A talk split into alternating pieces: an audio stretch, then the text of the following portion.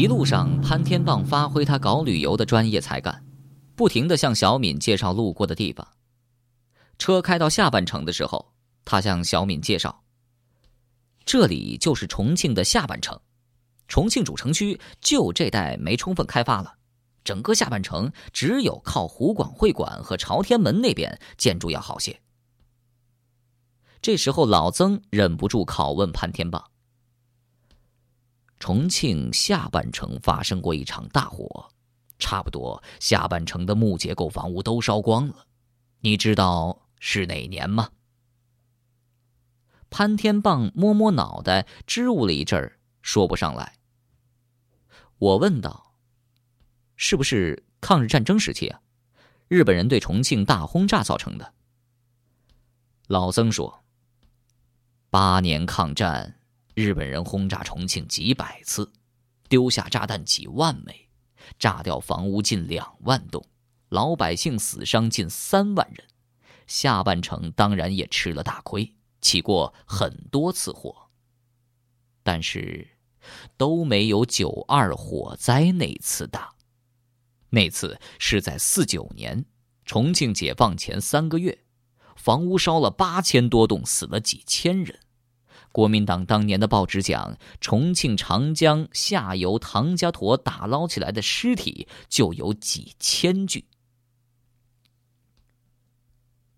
老曾说到这儿，我想起来了，经常听老辈子讲，重庆发生过一次很大的火灾，原来是这次。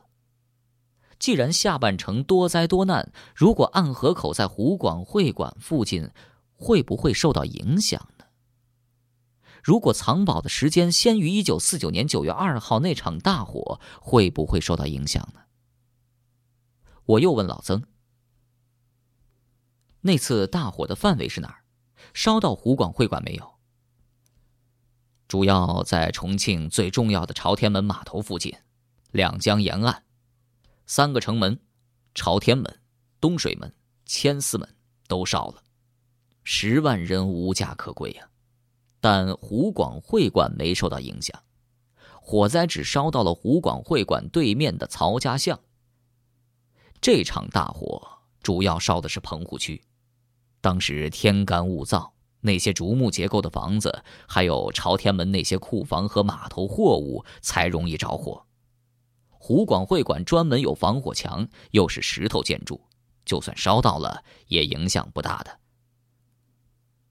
潘天棒此时接上话：“啊，对了，当时听说江上的船都烧起来了，哎，是不是真的呀？”“是真的。那个时候，日本投降了，重庆的经济发展起来，港口贸易很发达。朝天门附近江风大，烧起的货物飘起来到处飞，其中就有些吹到了重庆当年头号运输公司民生公司的船上。”只不过火头被船员及时扑灭了。当时还有一件事情，国民党空军有三只木驳船是装满了炸弹和燃烧弹的，就停在起火的船附近。还好民生公司派船去拖走了。如果当时被引上火，下半程那可真要炸翻天了。这时候，小敏问了一句。那场火是人为的，还是不小心失火呢？其实我也在想这问题：失火会不会和那些搜刮宝藏的行为扯上关系？老曾对我们说：“国民党当局当时就指责是共产党放火，还抓了几个纵火犯给枪毙了。解放之后，也有些书指责是国民党故意扩大火势。”但是，现在研究历史的人普遍认为是无意失火造成的，只不过那三只装满炸弹和燃烧弹的船却是可疑。居然军方没有人开船，要靠老百姓去把船拖走。此时，潘天棒又插嘴说：“对头，对头，我想起来了，以前带团参观歌乐山烈士墓纪念馆，要介绍一个叫杨汉秀的人。”她是杨森的亲侄女，共产党员。杨森一直劝她脱党，报上说是共产党纵火，她就出来反对。杨森不仅抓了他，还逼他承认是纵火犯。后来重庆解放前几天，杨森急着逃跑，他下面的人就把杨汉秀给杀了。小敏此时说：“骨肉相残，这些历史真让人感叹。”哎，是啊，我看过她照片长得很漂亮，死的时候不到三十六岁。其实，久经战乱的重庆死掉了无数的平民百姓，杨汉秀只是不幸生活于那些年代的人中之一。也许很多人的故事都是那么悲惨，而那些可能存在的宝藏，都将会为一场场战乱悲剧无声的作证。车到了湖广会馆，潘天棒进去联系。不一会儿就出来，得意的领我们进去，免去了每人三十元的门票。我上次来湖广会馆的时候是零五年的十月份，那时候这儿才刚刚翻修好。解放之后，湖广会馆曾经被安置了许多居民。一九九九年开始拆迁居民进行装修，花了一亿多。也许历经几十年的居民入住，加上大规模整修。我们要寻找的暗河口已经不在了吧？一进湖广会馆大门，小敏就问：“禹王宫在哪儿啊？我们先去那儿吧。”潘天棒把我们带到禹王宫，禹王大殿前摆着几株大香，有人在跪拜。宫殿内外的地面都是新砌的石头，周围看不到什么暗河的痕迹。老曾一点不着急，还有心情向潘天棒提问题。你知道大禹和重庆有什么关系吗？潘天棒说：“呃，没听说过。啊，我明白了，朝天门是大禹修的。”我笑着骂了一句：“什么呀？朝天门是明清时期修的，更早时期只有张仪住过土城。”老曾也笑了。大禹和朝天门没关系，但他是重庆人的女婿啊。他的四老婆叫涂山氏，重庆南山上有个地方叫涂山，涂山氏就是那儿人。南滨路上经过重庆卷烟厂向下游走，枯水季节能看到长江中有一块大石头，叫呼龟石。传说大禹三过家门而不入，涂山氏久等大禹不到，就变成了那块石头。后来大禹归来，对着那块石头哭喊涂山氏的名字，石头裂开，生出一个小娃儿，就是后来夏朝的国君启。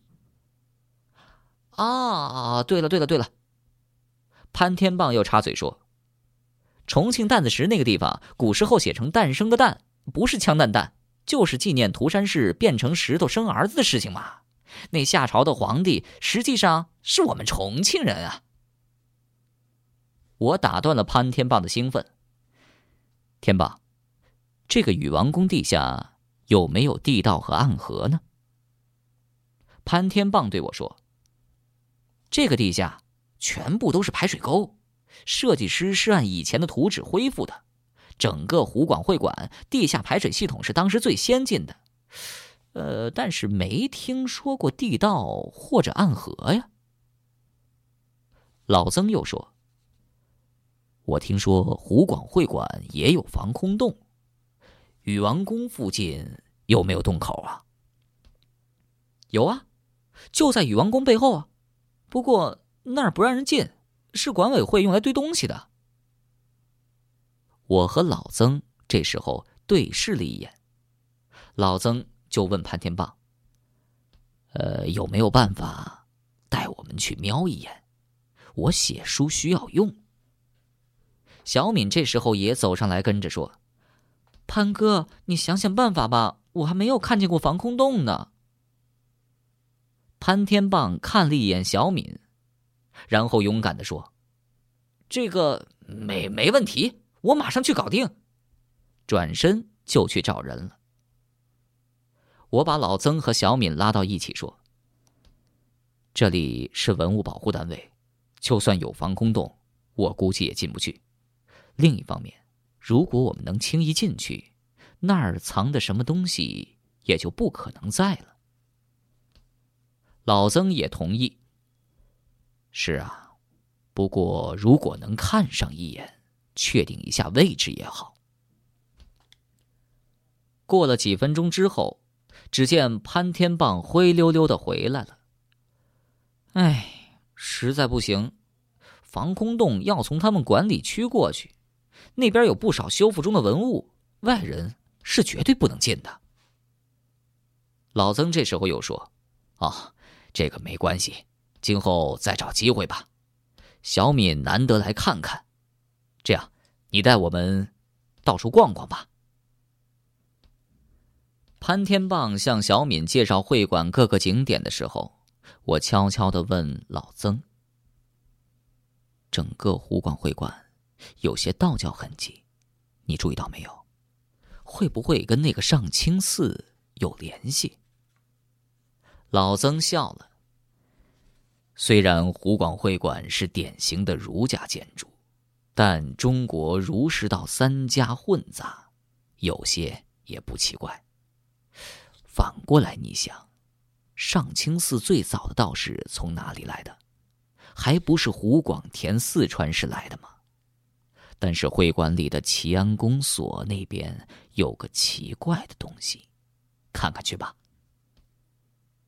我想和老曾单独去查看一下，悄悄嘱咐小敏帮我们支开潘天棒。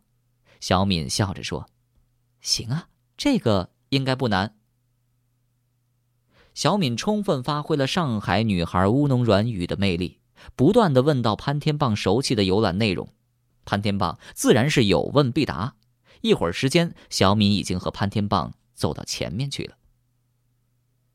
趁着潘天棒带着小敏游览，老曾和我来到齐安公所。他指着戏台上的房顶给我看，看见没有？那有一个铁链系着的石兽，那叫镇宝兽。道家有些教派的庙里经常出现的，但是出现在这里，还用铁链系着，可真有点不寻常啊。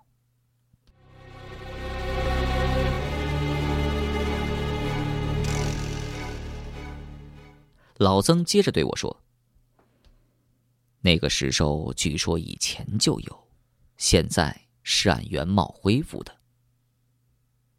那在房顶上放一只镇宝兽，有什么不寻常呢？”老曾对我一挥手：“这只镇宝兽，表示着湖广会馆原来修建的时候在地下装藏过，就像菩提金刚塔一样。”装藏是用金木水火土五种不同属性的珍贵物品，湖广会馆地下有宝贝，这是明显的证据。有也没用啊，这儿防空洞进不去。要不，咱们等小敏他们回来，去洪崖洞那边想想办法吧。我跟老曾在齐安公所的戏台对面坐下来。戏台上几个女孩穿着古装在练习古乐，虽然是一支哀怨的曲子，但她们却奏得兴高采烈。过了一阵子，潘天棒和小敏也来到齐安公所。小敏聪明的夸奖潘天棒：“天棒哥真是一个厉害的导游啊，知道很多东西。”这句话夸的潘天棒是心花怒放。出了大门。潘天棒殷勤的给我们打开车门，然后开车送我们到洪崖洞下面的滨江路，然后就准备离开。啊，我就不陪你们上去了，回去处理点事儿。小敏晚上要逛重庆夜景的话，给我个电话就是啊，陪到天亮都没问题。潘天棒这句玩笑话显然过了头，小敏皱了一下眉头。洪崖洞经过重庆一家餐饮集团投资改造，过去居民的痕迹已经消失了，恢复的吊脚楼也不是历史上真正的竹木吊脚楼，还好改造后的建筑也别有风格，成了重庆著名的旅游休闲景点。望着高高的洪崖洞建筑群，小敏一眼看出是新修的。这里显然是新建的仿古建筑，哎，以前是什么样子呢？我笑着说：“这里有上千年历史了，你问哪一个以前呢？”老曾接着说：“解放前，这里滨江路下有一个码头，好像就叫一码头。那时候，从江边有石梯一直通到顶上，周围全是吊脚楼。吊脚楼是什么样子的？这儿还有吗？”小敏追问道：“哦，这里看不到真正的吊脚楼了。以前啊，因为这里是在城门之外，所以最早住的都是无家可归的穴居人。吊脚楼是一种简陋实用的房子，他们用简单的木材穿在崖壁上，然后搭成房屋，一边用两根木头支撑，木柱子嵌在悬崖的半壁，另一边悬崖的绝壁当墙。”其他三面的墙柱一般是用楠竹和竹篱笆捆绑而成。后来，这些人在码头上做苦力，也做些小生意，吊脚楼就越修越好，住的商人也就多了起来。要是住的都是穷人，崖壁的防空洞内就不会有居民留下的宝藏吧？原来，小敏问这些问题的原因是担心藏宝的价值呢。老曾笑了笑，不见得这里的藏宝就不值钱。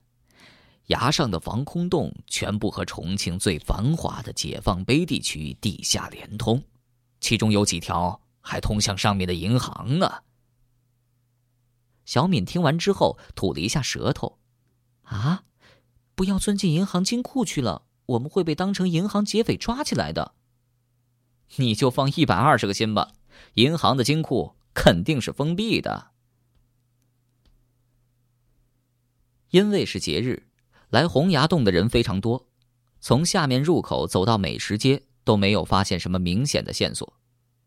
美食街上到处飘着小吃的香味儿，小敏不断的吞口水，缠着我们停下来吃东西。我们来到靠小吃街最里面的一家卖鸭血汤的小馆子，这才找到座位。老板是一个三十多岁的女人。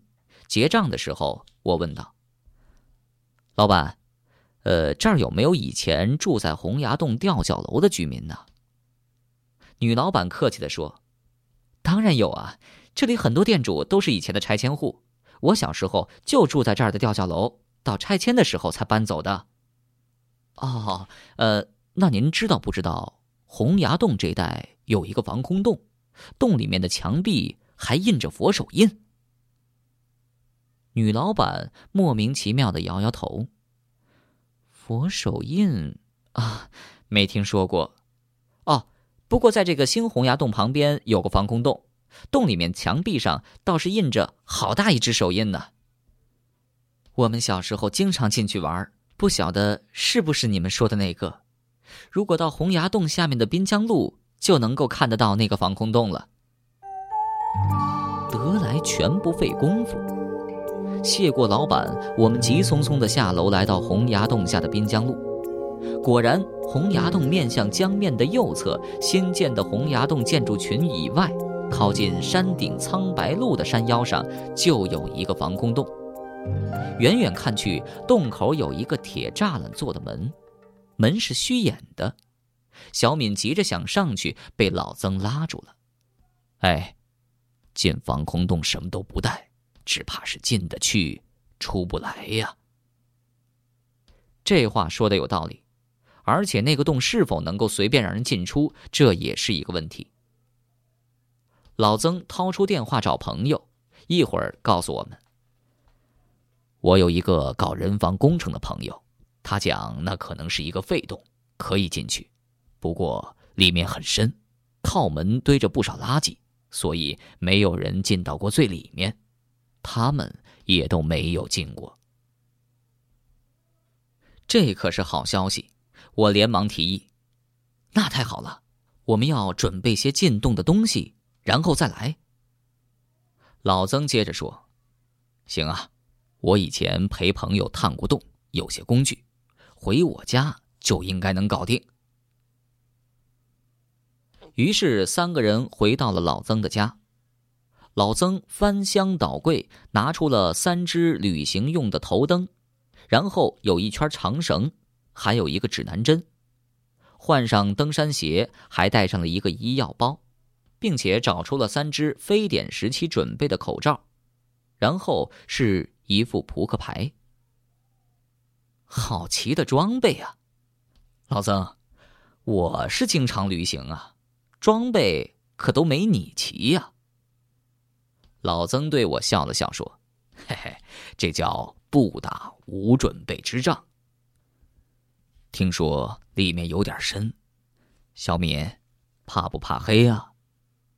小敏犹豫了一下，说：“有你们在，我不怕的。”小敏在老曾的指导下换了一身适合进洞的衣服，休闲长裤、旅游鞋，上身是短袖 T 恤，显得很精神。我则本来就是一身休闲装，没什么改变。三个人回到洪崖洞的时候，已经是傍晚时分了。我帮老曾背着登山包，三个人沿着洪崖洞边上的石阶来到防空洞口。洞口的门锈迹斑斑，一把旧铁锁被撬开了，挂在门上，洞门微微张开着。老曾带头走进洞里。小敏跟在我身旁，洞口很脏，有股子臭味显然是有不少人把这儿当成厕所了。墙壁上靠着一块沾满水泥的木料，灯光照过去，背后墙上果然凹进去，形成了一个大手印。看到这大手印，小敏很是激动，肯定就是这儿了，快走，快走！我们一步步从亮处走进了黑暗里，街上嘈杂的车声、人声也渐渐的消失了，一股潮湿的气味向我们扑来。洞里有很多建筑施工的杂物，我们互相搀扶着，行进的很慢。